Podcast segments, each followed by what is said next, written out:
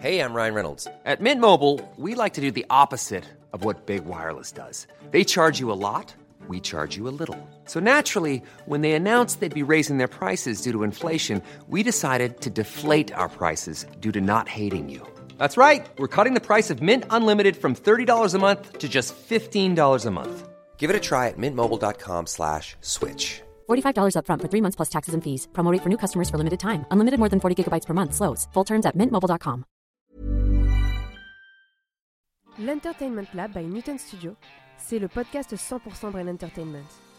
Créatifs, responsables de marque, directeurs de plateformes technologiques, Pure Players Entertainment et Communicant 3.0 nous partagent leur point de vue sur l'avenir des marques et du divertissement à l'ère digitale. Ce podcast est animé par Alexis Ferber. Bonjour à tous, euh, je suis ravi d'accueillir Pascal Guérin qui est directeur général de Bonne Pioche. Bonjour Pascal. Bonjour Alexis, bonjour à tous. Donc podcast autour de la production, euh, évidemment. Bonne Pioche, euh, qui est la société, bah, on, on se souvient encore des, pingouins et de la marche de l'empereur. Mais est-ce que déjà en grande ligne sur ton parcours, comment t'es arrivé à maintenant prendre en charge toute la prod de, Bonne Pioche? Alors, euh, bah moi j'ai un parcours qui peut être qualifié d'un peu classique. Je me suis retrouvé à faire une école de commerce, beaucoup de stages, d'associations dans le milieu du cinéma qui ont donné une première touche du secteur. Et puis à la fin de mon stage de, stage, je, me suis retrouvé à être embauché par une société qui s'appelle Backup Film, spécialisée dans le financement international de projets cinéma plutôt et essai. Euh, et donc pendant 5-6 ans, je me suis retrouvé à sillonner tous les festivals et marchés, à, à financer des films. Euh, j'ai logiquement fait la passerelle après euh, dans une boîte de production euh, qui est dans plusieurs pays, qui s'appelle Iris Production, basée au Luxembourg, en Allemagne, en Belgique, en Angleterre, et qui était aussi associée avec Réseau, hein, une Mhm. société de distribution indépendante très active en France. Et, euh, et après avoir fait deux ans et demi euh, chez Iris et Réseau, euh, bah, je me suis retrouvé à recevoir un coup de fil Mhm. D'un ancien camarade qui s'appelle Ardavant Safaé, qui partait chez Pathé et qui m'a dit tiens, euh, bah, le, le poste de DG chez Bonne Pioche euh, s'ouvre. Ça, il y a combien de temps ça? Cinq ça, c'était il y a aussi? 7 ans maintenant. Sept ans, C'est ok. passé très très très très vite. Donc le coup de fil un peu providentiel.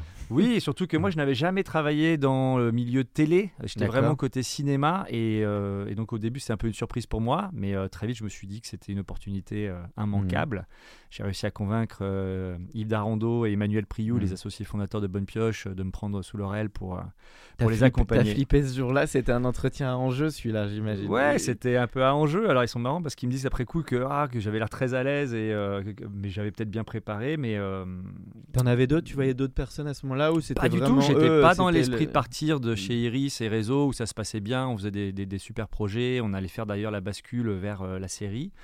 Euh, télé à l'époque déjà. Euh, non, non, mais ça a été un vrai coup de cœur, une vraie rencontre. euh, et depuis, on est vraiment main dans la main et, et pour encore pas mal de temps, je pense. Bon, et alors donc, on... donc bonne pioche, parlons-en. Donc, euh, donc le titre il est drôle déjà, bonne pioche. euh, Ouais, ils l'ont bien co- trouvé. comme aux cartes. Euh, donc c'est une société aujourd'hui qui fait 40 personnes, donc qui a un vrai historique. Tu vas peut-être en parler avec euh, Yves Darondo et euh, c'est Emmanuel crois. Exactement. Voilà, et alors comment, euh, c'est intéressant de faire vivre ces coulisses aussi pour les auditeurs qui connaissent pas trop, enfin connaissent de l'extérieur le monde de la production, mais comment, quels sont un peu les fronts sur lesquels tu es euh, dans une journée et comment euh, tu organises cette société Bon, en résumé, entre guillemets. euh, Alors, euh, bah, c'est vrai qu'en plus, chez Bonne Pioche, euh, on fait beaucoup d'activités différentes dans l'audiovisuel, puisque les deux activités historiques, c'est la production de documentaires télé, euh, d'une part, et la production de films cinéma, d'autre part, respectivement avec Bonne Pioche Télévision et Bonne Pioche Cinéma. Mais on se retrouve maintenant depuis quelques années à faire aussi de la captation de pièces de théâtre, on a une société de distribution de documentaires audiovisuels. Euh, on se lance là depuis euh, un an et demi, deux ans euh, dans la production de séries de fiction.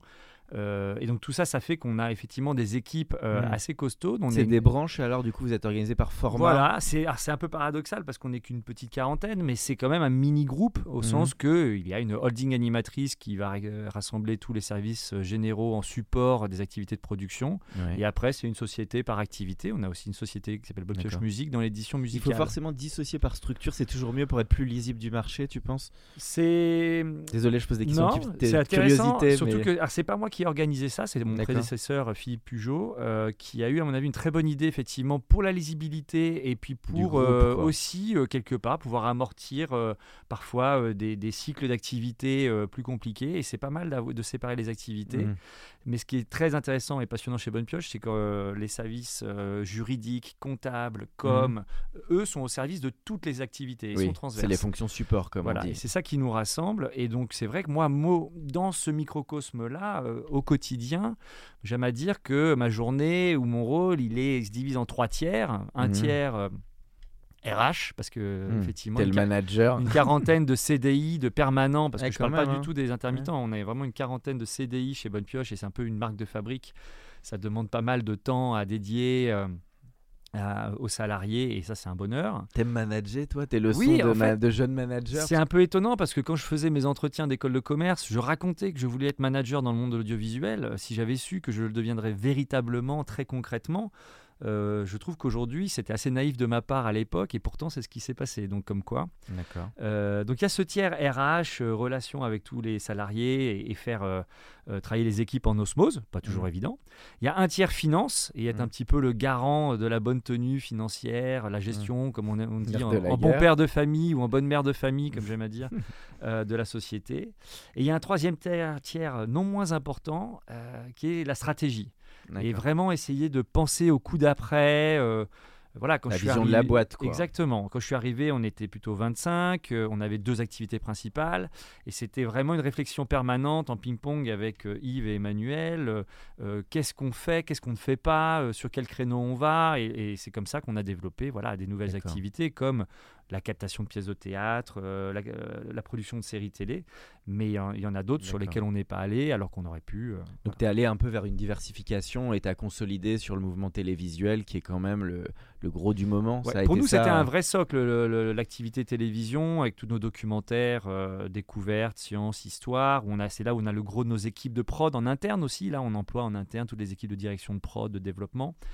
Euh, ça, c'est vrai que c'était un socle. Euh, maintenant, c'était pas évident de se dire, bah, on va faire exactement pareil, on va arriver, on va aller voir les chaînes, leur dire, on fait de la série de fiction et, et c'est bon, prenez nos séries. Oui. C'était été pas une- si évident au début. Fallait faire Pas un saut, euh, se faire identifier et tout ça. Exactement. Alors, bonne pioche, on a cette chance-là et euh, que dans le secteur et parmi les professionnels, il y a une certaine Oui, image et une certaine reconnaissance du travail effectué depuis bientôt 30 ans, puisque bonne pioche va Ah, avoir 30 ans Waouh, prochain. 30 ans, et c'est beaucoup. Hein. Ah oui, mine de rien. Et 30 puis, ans, donc c'est 1993. 13. 13. voilà. Et la marche du empereur, c'était quelle année? C'était en 2005 et c'était 12 ans vraiment, après, ça a été vraiment le point de bascule pour la société parce que jusqu'à 2005, euh, Bonne Pioche c'était euh, à ce moment-là une seule société très très très artisanale qui faisait du clip vidéo, qui faisait des petits documentaires, qui faisait euh, euh, vraiment des- plein de, de- de- de petites choses euh, à l'énergie et, euh, et du jour au lendemain, la marche de a- l'empereur a tout changé, pu tout changer et notamment Mm. a permis, et ça c'est assez génial, à Yves, Emmanuel et à l'époque ils avaient un troisième associé qui s'appelle Christophe Liu,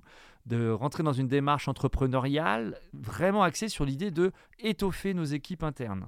Et ça, c'était assez original, je pense, pour le secteur. Ils se sont dit, on va, avec, avec les- le succès de la marche, on va euh, recruter des équipes en interne pour pouvoir faire plus de Mm. choses. Et- Combien d'entrées déjà en salle, la marche du empereur 3 Ah, millions on Alors, en France, c'est millions. 2 millions. Quand même, hein, pour et un documentaire. super, sachant que le film d'après, euh, Le Renard et l'Enfant, a fait 2 millions et demi en France. C'est quand même une prouesse, c'est dans les meilleurs- c'est comme les microcosmos ou les films de Jacques Perrin. Ouais, euh, c'est assez unique. d'avoir de telles audiences pour un film de cinéma et qui a marqué, hein, moi que j'avais adoré et qui est un film qui est toujours euh, bah, dans l'inconscient collectif. Oui, qui a éveillé beaucoup, beaucoup de conscience aussi sur euh, l'état de notre Ouais. monde, de notre planète. C'était précurseur euh, déjà, début des années 90, euh, ils étaient quand même visionnaires. hein. Oui, et puis parce qu'ils ont mis longtemps à, développer ce, ce- ce- ce film. Et puis c'est aussi un film qui a un storytelling très, très, très particulier. C'était assez.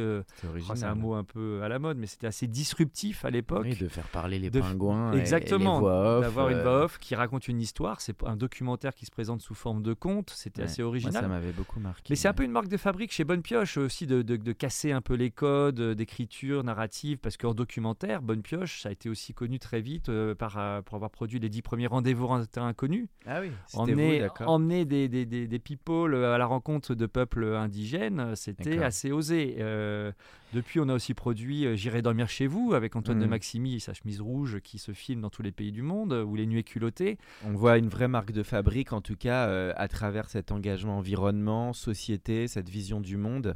Et ça, c'est, je trouve, très fort. Vous avez, il y a une vraie touch en fait dans la vision éditoriale. Alors c'est, vrai que quand on regarde un petit peu euh, tout ce qu'on a pu faire et les, films de Bonne Pioche, on retrouve ce, ce, terreau commun là, notamment dans, dans ce qu'on raconte de notre monde. Après, c'est aussi parce que c'est mm. propre à notre raison d'être. Hein. Ça leur venait d'où? Alors, juste peut-être à titre personnel, nos deux fondateurs, ils étaient eux déjà très engagés sur l'environnement. Comment c'est né cette conscience en fait? Je pense qu'ils étaient extrêmement curieux et, aventureux. Euh, voyageurs aussi. Voilà, très voyageurs. Donc, tout de suite, à, leur premier documentaire, euh, aller explorer les quatre coins du monde. Mais il se trouve que La Marche de l'Empereur, et là, je vais peut-être euh, démythifier quelque chose, c'était le premier documentaire animalier de Bonne Pioche. C'était pas du tout prévu pour être un film cinéma de cette ampleur. Simplement, une fois qu'ils ont envoyé les, bandes euh, de tournage pendant six mois euh, avec Luc Jacquet là-bas, il y a eu des vicissitudes et le, projet a pris une ampleur qui n'était pas prévue. Et il n'avait comme seul débouché finalement que la salle. Et ça a été un très très très heureux débouché, mais c'était pas calculé. Oui, c'était une surprise comme souvent, comme The Artist, on n'aurait pas pu dire qu'il aurait eu l'Oscar. Enfin, il y a plein de... C'est comme devant des petits miracles dans cette industrie. Hein. Complètement. Euh, c'est ce qu'on essaye tous de faire, hein, de faire des petits miracles au quotidien, que ce soit sur un petit documentaire unitaire euh, comme un film cinéma. Alors juste pour euh, finir, parce que c'était intéressant quand tu racontais toutes les coulisses, donc sur la quarantaine de personnes, il y a à la fois une partie plus production, donc plusieurs personnes j'imagine sur la pure prod, le financement, tu as une partie dev et tu as une partie plus gestion, peut-être tu peux raconter un peu comment ça s'organise. Alors euh, ben, aujourd'hui on, on, a vraiment... Un quelque chose qui rassemble un peu les différentes activités de production, que ce soit cinéma, documentaire ou fiction. C'est qu'on aime bien, on a déjà on a toute une équipe de productrices et de producteurs euh, un peu à l'anglo-saxonne qui, qui, initient eux-mêmes beaucoup de projets, qui ont des idées de projets. Donc ça ne part pas du réel, c'est vous qui concevez les projets. Souvent, euh, en tout cas en documentaire, euh, notamment documentaire découverte, on a toute une cellule de, de, développement et on a un producteur Alexandre Soulier, une productrice Anne-Séverine Deslongchamps qui et, avec Emmanuel Priou, qui ont eux-mêmes des idées documentaires et qui les poussent, qui les poussent. Et après, on cherche à réunir l'équipe artistique autour. Mais de la même manière, euh, sur Bonne Pioche Story, euh, notre société de production euh, de séries télé, les deux premiers projets que l'on va tourner en janvier et février prochain, les deux premières séries, sont des idées de la productrice. Vous aviez initié quoi Qu'elle a initié elle-même. Euh, un film, quand on produit Poli de Nicolas Vanier, euh, qui est une adaptation des, romans de Cécile Aubry, c'est une idée du producteur Yves Darondeau de se dire tiens, on va essayer de remettre au goût du jour euh, cette œuvre-là. Et alors toi, tu arrives à suivre, parce que ce qui est intéressant dans ton métier, c'est que tu as les coulisses, tu as tout le management, tu en parles, la boîte, ce qui est quand même lourd, mais en même temps, il y a les projets. Toi, tu arrives à, à, checker toutes les versions, les docs, les machins, parce que j'imagine tu peux, pas, tu peux pas être partout. quoi. À quel moment tu rentres sur les projets, toi non, Je suis pas encore omniscient. Alors moi, comme je disais tout à l'heure... tu dors un peu, j'espère. déjà, avec mes trois tiers, RH, euh, finance, euh, stratégie, ça me prend pas mal d'une journée, mais je fais ce métier-là aussi pour être au contact des projets et de, la matière que, que, que, que l'on va malaxer, que l'on va fabriquer. Et euh, alors, il y a différentes possibilités. Je suis associé sur Bonne Pioche Cinéma et j'ai un regard très proche de notre activité euh, cinéma et donc je suis vraiment là au cœur euh, du développement éditorial en lisant plusieurs versions en amont de leur, des greenlights des productions. Euh, je peux pas lire tous les projets euh, documentaires et parce que contrairement à ce qu'on peut imaginer, ou pas comme certains. Oui, ou, dans mes dans mes transports. Et tu arrives à lire en ordi, toi, parce qu'il y a des gens qui sont des puristes, ils sont en pur papier. T'en es pas. Toi, non, alors j'essaye de lire au maximum, alors au maximum sur une tablette pour essayer de pas trop imprimer. Et euh, ordinateur, c'est un peu un peu compliqué, mais sur une tablette. tablette. ok.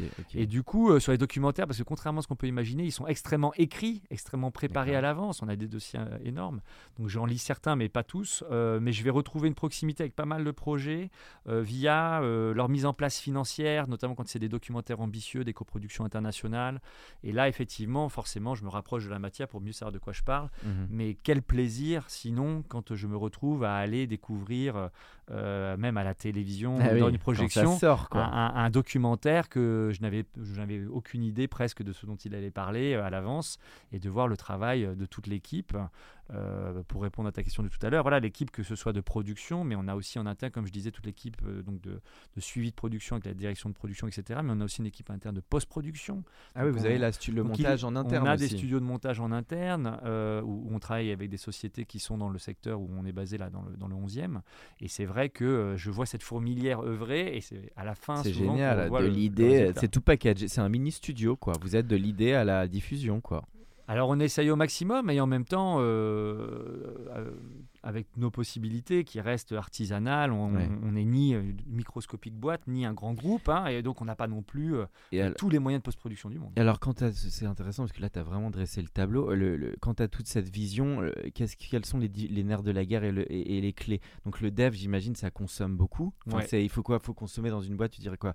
Euh, 20% du budget, ça doit être dévolu, dé- dédié au RD, du, du développement des projets. Je dirais que c'est pas évident de parler en, non- en, en- en montant et en argent. Puis d'ailleurs, ça coûte pas la même chose de développer un documentaire qu'un long métrage Netflix. ou une série pour Netflix. Ah oui, ne serait-ce qu'un pitch euh, avec un trailer pour Netflix peut coûter très cher euh, si on décide d'y mettre les moyens. Non, en revanche, je dirais que c'est plutôt sur une notion de d'énergie, de, temps passé et de nombre de projets sur lesquels on se lance. Parce Ouais. qu'effectivement, euh, aujourd'hui, je dirais que sur une dizaine de projets documentaires développés, par exemple, peut-être deux ou trois euh, vont se bout. faire et ce serait déjà un assez beau taux de transformation. Ah oui, ça c'est euh, intéressant que le- les auditeurs se rendent compte. C'est que même Bumpyage, quand on raconte, on voit quand même vous êtes une des plus belles boîtes, je dirais, euh, par- françaises. Euh, Il y a un taux, euh, sur 10 devs, t'en as deux qui vont au bout. quoi. Ah oui, oui, oui, parce que. Donc euh, c'est un parcours du combattant à chaque fois. Ah voilà, que j'aime toujours dire, on a le couteau entre les dents, mais avec le sourire, D'accord. parce qu'il faut, rester positif C'est et, euh. Et, euh, et, et aussi parce qu'aujourd'hui, il y a de plus, de plus en plus de fourches codines. Euh, C'est vrai qu'il y a- encore 5, 10, 15 ans, on pouvait avoir euh, établi une relation forte avec des, euh, ce qu'on appelle les film commissioners, avec les responsables éditoriaux des chaînes. Mais aujourd'hui, c'est vrai C'est qu'il y a plus de- dur aujourd'hui, tu trouves Il y a moins cette je ce dirais pas que c'est plus dur parce qu'on dit toujours c'était mieux avant et, euh, que- et, et- et quand je parle avec Yves et Emmanuel et qui me raconte il y a 20 ans, c'était déjà très dur à plein d'égards. Oui. Mais peut-être que ce qui c'est plus difficile aujourd'hui, c'est que c'est de plus en plus formalisé, balisé avec un- des comités éditoriaux, des comités Ah financiers.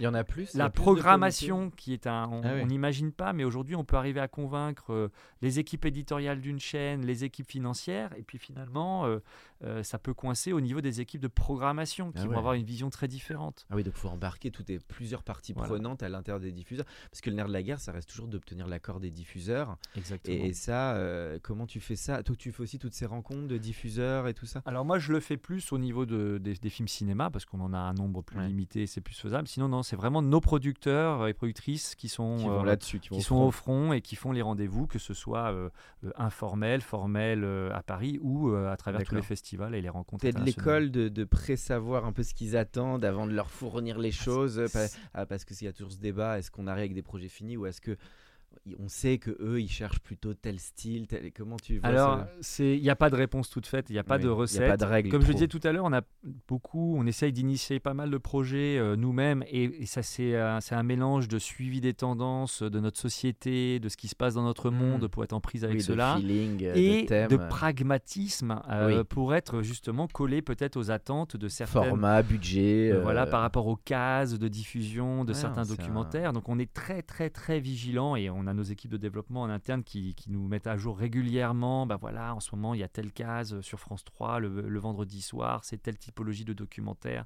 Le lundi soir la fiction sur TF1 c'est ça ça sert à rien de leur proposer quelque chose qui correspondrait pas euh, par exemple. Donc on essaie d'être très vigilant euh, sur ce qui se passe et, les- et pragmatique sur les cases. Et en même temps euh, mais ça, je pense que c'est assez connu. Les diffuseurs changent régulièrement d'avis et euh, tous les six mois, ils peuvent rem- pour remettre complètement à, euh, la barre Ah à ouais, l'opposé de ce hein. qu'ils avaient dirigé six mois avant, en disant on attend telle typologie de- Ouais. de, de Et toi, alors c'est marrant parce que quand on est prod, on a le pied des deux côtés. T'as le pied avec tes auteurs, tes prods internes, et t'as le pied vers les diffs et de Exactement. s'adapter. Et, et- et d'ailleurs, je ne voudrais pas faire croire que tous nos projets sont des éménations de, de, bonnes pioches, qu'on travaille beaucoup avec des, des, pro- des talents externes, des auteurs, des réalisateurs qui viennent nous voir parfois avec des projets très très forts. Et là, notre travail, c'est effectivement d'essayer de les défendre au mieux euh, Mm.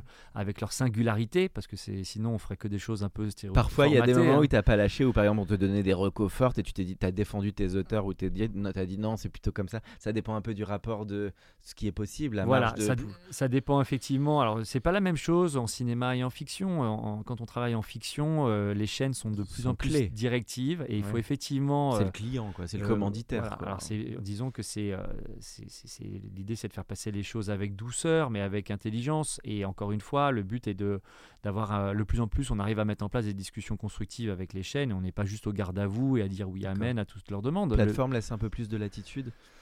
Euh, bah, Ça encore une dépend. fois, ça dépend fortement. Déjà, ça dépend fortement entre si c'est un original qu'il commande de- depuis le début, depuis euh, les 3-5 premières pages de description du projet, où là, elles vont avoir tendance à être assez directives, ou si on arrive avec un projet qui est déjà beaucoup plus avancé, avec une Bible un peu avancée, euh, et des, des auteurs qui ont déjà rédigé des arches ou des...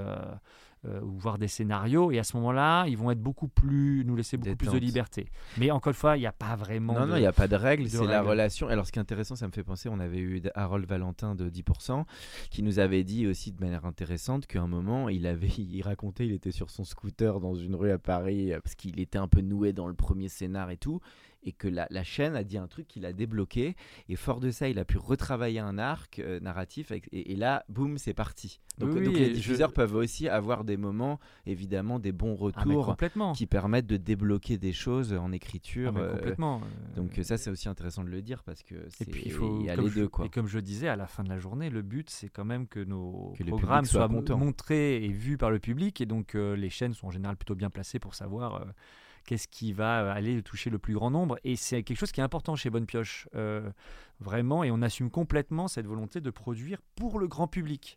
Exactement. euh, que ce soit c'est qualitatif engagé mais pour le grand public. Voilà, que ce soit nos films cinéma, nos documentaires, nos séries, euh, nos captations de pièces de théâtre, on, a toujours ça en tête. Alors Pascal, il y a une année assez chargée qui arrive parce qu'il y a beaucoup d'actu donc je vais quand même les citer. Alors avec un vrai trait commun un peu autour de l'environnement, c'est un peu de saison je dirais mais donc il y a le film euh, Le Monde à l'envers qui est qui va bientôt euh, arriver. Oui, alors Euh, c'est le prochain tournage cinéma qu'on a de le film de Nicolas Vanier qui sort un livre là euh, ces jours-ci qui s'appelle C'est le monde à l'envers et donc c'en est l'émanation cinéma et c'est un tournage que l'on va commencer en octobre et, et qui on va dire ça pourrait être la suite logique de ce qui s'est passé cet été euh, partout en France voilà. avec le monde qui s'effondre et avec euh, comment un trader et un agriculteur vont se retrouver à cohabiter ensemble et à changer leur mode de vie et leur vision de du consommation. Ça- Voilà. Ça, ça, raconte c'est les sujets euh, très actuels. Euh, on a aussi une série fiction, euh, Les Citoyens Anonymes. Donc là, on est, euh, peut-être tu en parles, on est, là on est un peu plus société, c'est ça? Exactement. Alors ça, c'est la première série euh, de Bonne Pioche Story euh, qui sera pour M6, que l'on tourne en janvier, euh, et qui voit, euh, c'est issu d'une histoire vraie euh, perso- d'une personne qui s'appelle Béor, et qui a retrouvé sa fille en renversant des montagnes alors qu'elle avait disparu depuis quatre jours.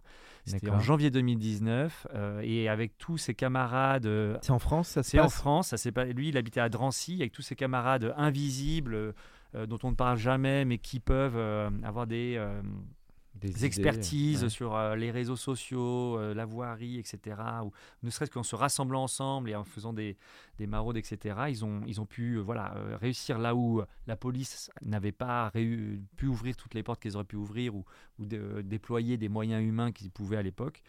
Et de, de cela est né une association, enfin un groupe qui s'appelle les, euh, les Disparus Anonymes, qui a retrouvé 93 enfants Ah, bon depuis trois hein. ans. D'accord. Et donc l'idée est d'adapter cela. À de Drancy à la base, Voilà. c'est ça? D'accord. Et tu as une autre série, je crois, Follow. Follow. Alors là, on est euh, sur une série pour 13e rue, donc une série un petit peu laboratoire, comme j'aime à dire, puisqu'on est sur un, un budget plus resserré, mais avec une, une chouette ambition artistique. Et on va suivre euh, alors ce qu'on appelle un fish out of the water, c'est-à-dire euh, un personnage euh, mis dans un univers qui n'est pas du tout le sien, à savoir une jeune femme de 30 ans qui Mhm. est community manager pour la préfecture de police et qui va se retrouver le contact premier direct d'un serial killer de femmes puissantes à Paris. C'est pas mal ça. Et elle vient d'où la euh, community manager? Elle est de. Alors pour la- l'anecdote, il se trouve que notre euh, assistante développement a elle-même été committee manager à préfecture de police et que l'idée vient de là. Ça l'a inspiré. Ah, et pas mal. Et donc Et- ça, c'est des 6 x 52. Voilà, donc là on est dans quelque chose de très polar, thriller, assez classique dans le, le PAF euh, aujourd'hui, mais euh, Bon. L'idée, c'est de parler aussi de la société. quand même assez original et puis sur des alors les budgets euh, toujours difficile de parler des dessous mais pour que les gens aient des lignes en tête alors aux États-Unis je crois un épisode fiction on est parfois à des millions d'euros par ou de dollars par épisode en France c'est plutôt des centaines de milliers quand on a pas mal d'argent et quand c'est plus petit ça peut être des 100 des 200 Voilà. des 80 on, on est là-dedans un peu comme en de Alors, euh, exactement. Donc, quand on travaille avec une, grande chaîne comme M6, on peut aller, voilà, on va taper des budgets où on est de l'ordre de 1 million d'euros, voire un peu plus euh, l'épisode de Ce qui est quand 52 même minutes. déjà pas mal hein. C'est vraiment des bons moyens. Et quand on travaille avec des, euh, des OCS, des 13e rues, effectivement, on est sur un coût beaucoup plus resserré. Et le, le budget total de, de la série va être plutôt de l'ordre de, de 2 millions et quelques pour 6 épisodes. Et là, c'est là où on en fait appel à, des, à la créativité, l'ingéniosité. Mais c'est l'opportunité de travailler avec des jeunes talents, des nouveaux talents. Et, euh, Mhm. et qu'on va essayer de, de- de mener très loin. tu as le film de Juste Philippot qui sort chez Pathé Acide Voilà. alors ça Acide. Aussi, alors là, c'est au cinéma à nouveau. Et ça, c'est un grand, grand talent euh, français euh, qui avait réalisé La Nuée, qui était un film de genre qui a été à Cannes euh, euh, il y a deux ans et qui a, hum, qui a fait pas mal de bruit. Et là, on, voilà, on augmente encore l'ambition euh, française sur un terrain de jeu qui est celui d'habitude des anglo-saxons, les films de genre. Et c'est un film avec Guillaume Canet et Laetitia Doche euh, qui fuient un nuage de pluie acide qui euh, menace la France avec leur, euh, leur jeune adolescente un peu rebelle. Donc beaucoup de tension, beaucoup d'ambition, beaucoup d'effets spéciaux. d'accord Et on a tourné le film avant l'été et on le c'est sortira l'an tourné où ça? En termes de lieu t'as eu Eh ben, Principalement autour de Paris et un peu en Belgique, puisqu'il Ok. fuit vers le nord. Parfait. Alors on arrive à la dernière partie du podcast, Pascal. C'est alors sur le, moi ça m'intéresse aussi ton regard de, de jeune euh, dirigeant et même sur le digital, donc qui a tout changé, les plateformes. Vous avez fait des projets déjà avec les plateformes ou pas encore? Non, alors pas encore. euh, bon, on a eu un documentaire produit euh, avec Sylvain Tesson qui, a, qui a été finalement mis sur Nat Geo et Disney+. Ouais. Mais aujourd'hui, on n'a pas produit tant que ça pour les plateformes. parce Vous que- cherchez pas forcément, ça dépend des si, projets. hein. complètement. Ce sont des terrains de jeu intéressants. Mais il y a du monde sur le coup, j'imagine. Il y a pas mal de monde sur le coup. Alors euh, clairement, avec Bonne Pioche Story, au niveau de nos écritures et nos narrations euh, en série-fiction, euh, c'est- on a vraiment très envie euh, d'y aller fort. Euh, au niveau des unitaires euh, sur le cinéma, on est encore aujourd'hui à financer euh, les films, euh, je dirais, euh, classiquement avec les partenaires traditionnels du cinéma, euh, Canal+, euh, France 3 Cinéma, euh, les régions, le CNC. Mais par exemple, on voit une première évolution. euh, c'est le monde à l'envers de Nicolas Vanier qu'on évoquait tout à l'heure. C'est ce que j'appelle un film euh, nouvelle chronologie des médias, puisque s'insère dans son plan de financement Amazon Ah, pour- avec Prime Video, qui a préacheté la deuxième fenêtre Pay TV. Alors, un donc ils sont rentrés en amont du Ils financement. sont rentrés en amont Ça, du, c'est- rare C'est nouveau, c'est grâce à la- l'implémentation de la nouvelle euh, réglementation et avec les accords aussi qui ont pu être signés. Alors, Ça c'est passé quand ça cette ah, règle c'est euh, euh, c'est cet été, c'est tout récent. C'est du ça vient de Bruno Le Maire et tout ça. C'est du, on est, c'est qui a initié ce truc-là? Non, c'est au niveau européen avec la directive SMA et euh, Ça et- participe et- du fait qu'il soit moins concurrent, mais finalement qu'il participe à la filière. et ça s'insère un petit peu mieux dans le, D'accord. micro, dans, dans le microcosme et dans les régulations françaises aussi. Et donc ça a été un gros dialogue à trois entre euh, les, les associations représentatives du cinéma, donc nous on est adhérents au SPI, et euh, syndicat des producteurs indépendants, euh, les, di- les diffuseurs historiques évidemment qui voyaient ces, ces nouveaux arrivants, euh, et, et le politique, le CNC notamment. Et du coup, Amazon est dans le plan de financement et aura des fenêtres exclusives à certains euh, moments de diffusion du, du film. Donc ça, c'est un peu la nouveauté. Euh, en documentaire, c'est assez compliqué pour nous parce que chez Bonne Pioche, on- comme je disais tout à l'heure, on fait beaucoup de documentaires découvertes, Mhm. euh, science, histoire, culture, géopolitique. Mais si on regarde par exemple ce qu'un Netflix a pu prendre en documentaire euh, sur- français, hein, je dis bien Mhm. français, ces 5-6 dernières années, c'est limpide. Tous les unitaires sont euh, sur des people. Euh, Big Flo et Oli, euh, je sais pas, je voudrais pas dire de bêtises, mais peut-être probablement Benze- Benzema, etc. Mhm. Et toutes les séries documentaires de Netflix françaises sont sur ce qu'on va appeler dans le domaine du true crime jusqu'à présent.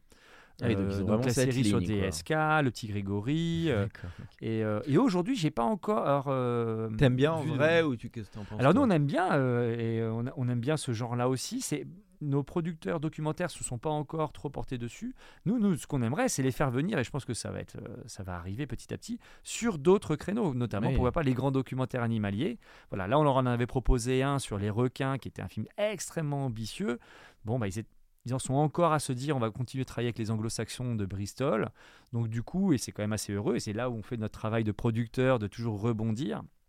On a quand même réussi à convaincre France 2, qui veut aller marcher sur les plates-bandes des grands documentaires anglo-saxons et de la BBC. C'est comme ça qu'il bouge. Il suffit Et qu'un diffuseur euh, y aille pour que Voilà. le coup d'après. Euh, nos fisse- aventures secrètes des requins euh, sur trois femelles requins enceintes dans trois microcosmes marins différents sera diffusé euh, en novembre sur France 2 et, on en a- et c'est un, et c'est un documentaire à 2 millions d'euros. Tu crois que les plateformes peuvent rentrer dans le jeu de la distribution en salle, par exemple, un jour où on n'en est pas là, où il y a des interdictions et tout ça? Euh, je pense qu'en France, ça va être assez compliqué euh, de par cette, euh, cette chronologie des médias. Alors, Ouais. on a tel- quelques très très très rares exceptions. On a eu récemment Coda qui est sorti pendant 48 heures par Pathé, euh, alors que le film est un film euh, euh, Apple.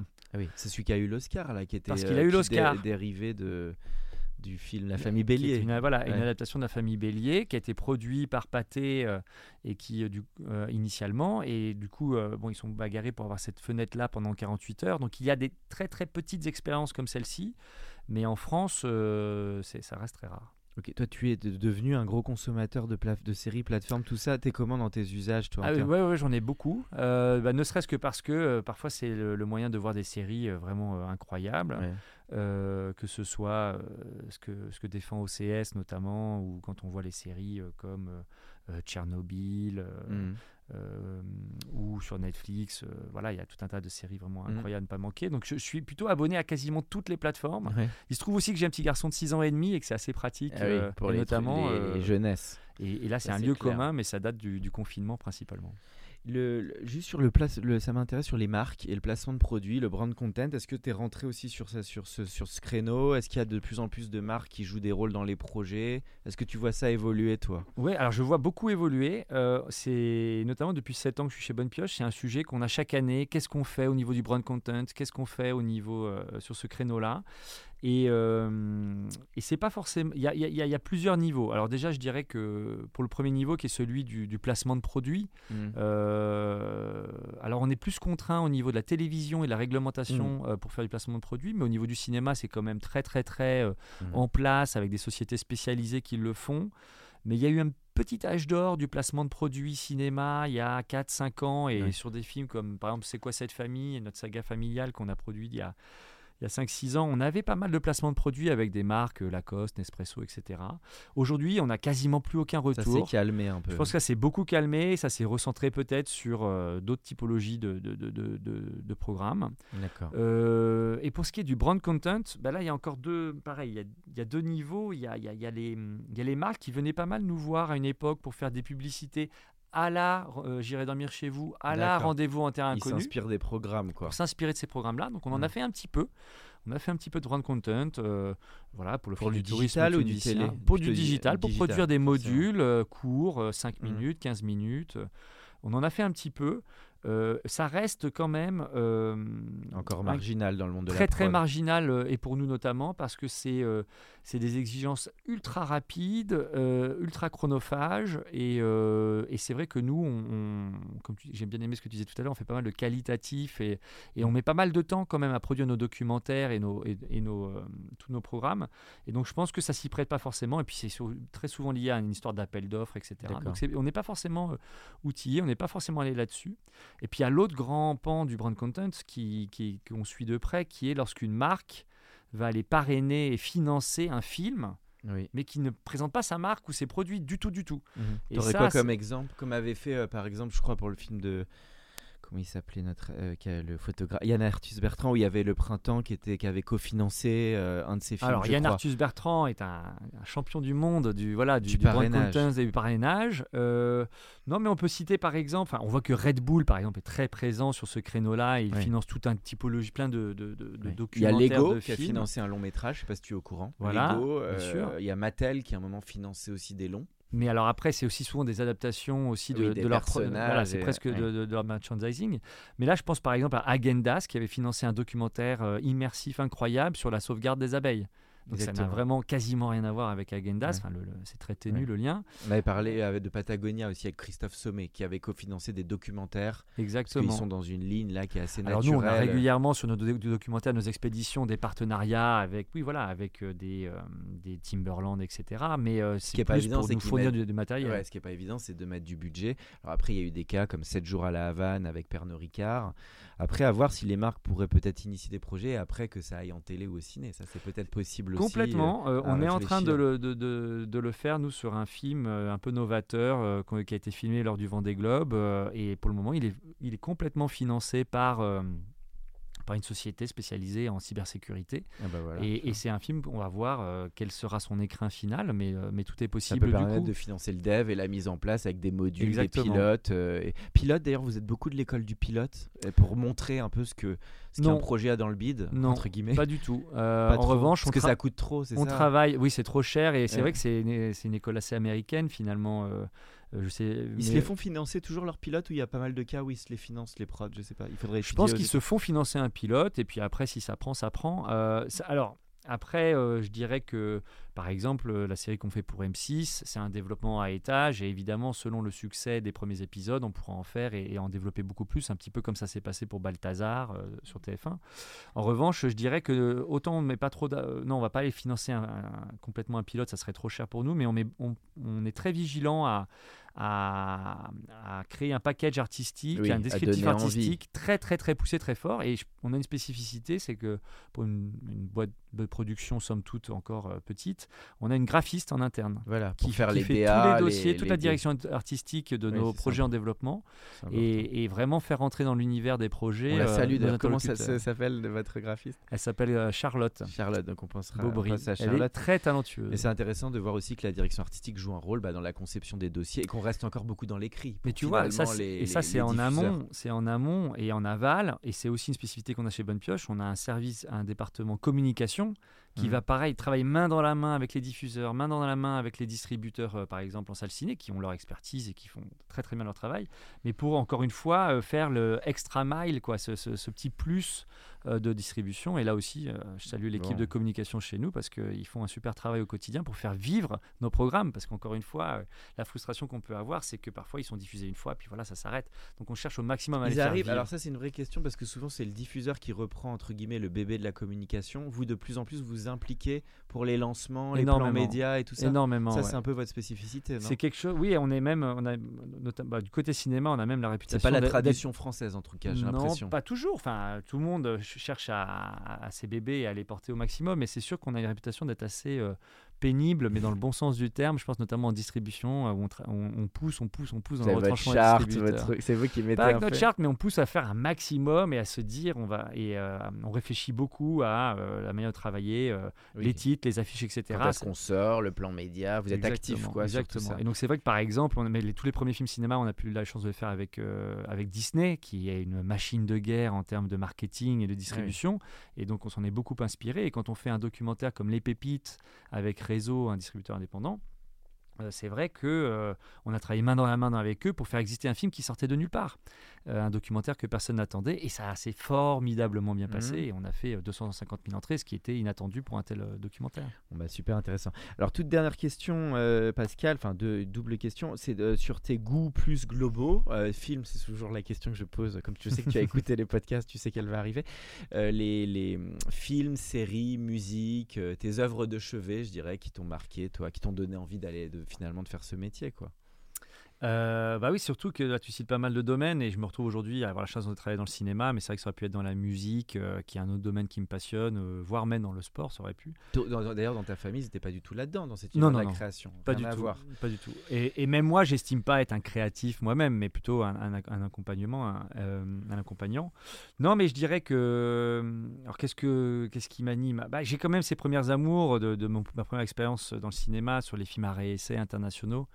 Et, euh, et là, vraiment, moi, j'ai pris par exemple une claque euh, cette année à Cannes avec, euh, avec Triangle of Sadness, Ah, qui a voilà. obtenu la Palme d'Or. Ouais. Alors, j'étais content parce Je vais que aller le voir bientôt, j'ai, justement. j'ai- j'ai- j'ai croisé le, le Ah, spoil pas trop parce que je vais le voir j'ai bientôt. croisé là. l'excellent distributeur du film Back euh, il y a pas longtemps et je lui montrais un, un WhatsApp que j'avais envoyé à des amis en disant je, viens- je sors de la salle, je viens de voir la future Palme d'Or. Et t'étais à la fameuse Projo où ils se sont tous mis à crier et tout Exact- ça. Et t'as- participé toi aussi? T'étais en mode à l'américaine à dire ouais, vas-y. non, bah, mais j'aime bien. moi, c'est ce qui me passionne. À part, euh, c'est ce genre d'événement-là. Je disais que j'aime aussi beaucoup la musique et le sport. Et qu'est-ce qui rassemble le cinéma, la musique et le sport? La salle de cinéma, la salle de concert, le stade. C'est la liesse. C'est quand il se passe quelque chose avec le public. Bah oui. Alors, donc oui, oui, j'adore vivre ces moments-là. T'as autant aimé que Parasite parce qu'il y a un peu des similitudes entre les deux films? Oui, moi je pense que j'ai encore préféré ah, Triangle of Sadness. Ah ouais, bah, donc c'est du lourd. C'est que c'est un des meilleurs films que tu as vu de ces cinq dernières années pour toi. Ouais, pour moi c'est vraiment une, une, claque. Euh, d'accord. Mais après, j'aime beaucoup de genres de films et, je regarde beaucoup le cinéma français et, j'adore quand il se passe quelque chose comme. Euh, euh, qu'est-ce que j'ai adoré récemment? J'ai beaucoup aimé Gagarine. je trouve que là, ça y est, on voit un, mhm. des nouveaux talents.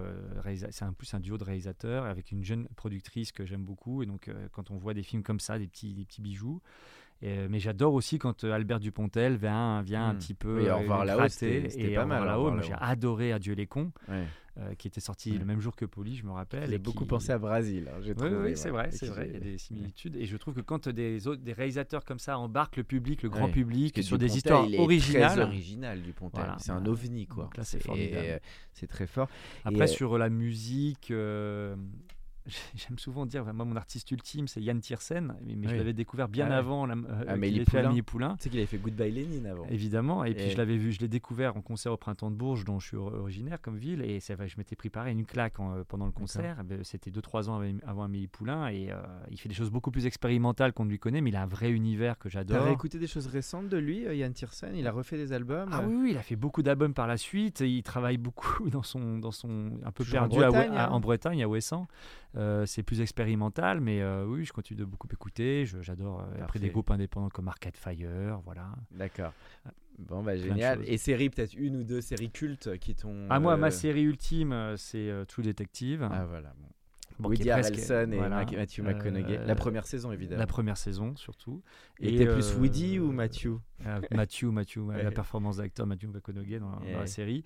Et, euh, et, je suis très série française, donc je regarde beaucoup, beaucoup les séries de Canal, notamment. Et, euh, les bureaux des légendes. Le bureau des légendes en ultime, le Baron Noir. Parfait. Et ça, vraiment, c'est un grand plaisir. Bon, la toute dernière question, évidemment, c'est le conseil que tu donnerais à un jeune ou une jeune qui aujourd'hui sort d'école prod, d'ailleurs, soit autodidacte, soit d'une école de mhm. prod, qui veut se lancer dans, dans ce circuit avec ce que tu as, toi, appris finalement je sais pas si c'est ce que j'ai appris, mais je dirais que c'est ce que je vois ou ce qui me marque, où je me dis tiens là il y a une étincelle quand je vois. Alors c'est terrible parce que je suis, je vois tous ces petits jeunes maintenant et il y a même deux nouvelles générations je trouve mais les petits vingtenaires qui arrivent chez Bonne Pioche ou que je vois et qui ont une énergie folle, mais ceux qui sortent du lot pour moi, c'est ceux qui, ont, qui font, qui font, qui ah font, qui s'arrêtent pas de, avec ce qu'on a eu tout à l'heure, qui s'arrêtent pas d'essayer de participer à des expériences. Quand quelqu'un fait une école de cinéma, s'il fait juste les deux courts métrages qu'on lui demande dans l'année, je me dis c'est c'est pas suffisant. En revanche, quand euh, j'ai un entretien, quelqu'un qui me dit bah voilà en parallèle j'étais dans telle association, j'ai fait les, les tournages de clips d'un copain, je suis allé faire ci, j'ai rencontré un tel, et que je sens que ça déborde, ça déborde et que tout opportunité est, bonne pour en faire quelque chose et apprendre, apprendre, apprendre. Je me dis, bah voilà, là, il y a une énergie, il y a une vitalité. Et euh, donc, je dirais, mon, conseil, c'est euh, en faire un maximum. Alors, attention, hein, il faut vivre aussi. Il n'y a pas que, que, que, que mmh. le cinéma. Et il faut aussi, je pense, sortir. Ça va. Moi, la plupart de mes amis sont en dehors de ce sérail, de ce milieu. Et je pense que ça me fait un bien fou. Mmh. Mais euh, saisir tout un maximum d'opportunités, se les créer. Et, euh, mm. et, ça ressortira et ça, ça, ça ne fera que euh, favoriser euh, l'éclosion de quelqu'un dans, dans, ce secteur qui est effectivement difficile à percer. Quoi. Merci beaucoup Pascal, c'était un plaisir de t'avoir pour l'Entertainment Lab. Bah, merci Alexis. Pour ceux qui sont encore avec nous, merci de nous avoir écoutés. Pensez à aller mettre une note au podcast dans la section notes et avis sur Apple Podcast. Cela nous ferait énormément plaisir et nous permettrait de continuer à faire grandir ce podcast consacré au Brain Entertainment. À bientôt pour un nouvel épisode. Hey, it's Paige DeSorbo from Giggly Squad. High quality fashion without the price tag. Say hello to Quince. I'm snagging high-end essentials like cozy cashmere sweaters, sleek leather jackets, fine jewelry, and so much more. With Quince being 50 to 80% less than similar brands and they partner with factories that prioritize safe ethical and responsible manufacturing. I love that. Luxury quality within reach. Go to quince.com slash style to get free shipping and 365 day returns on your next order. quince.com/style.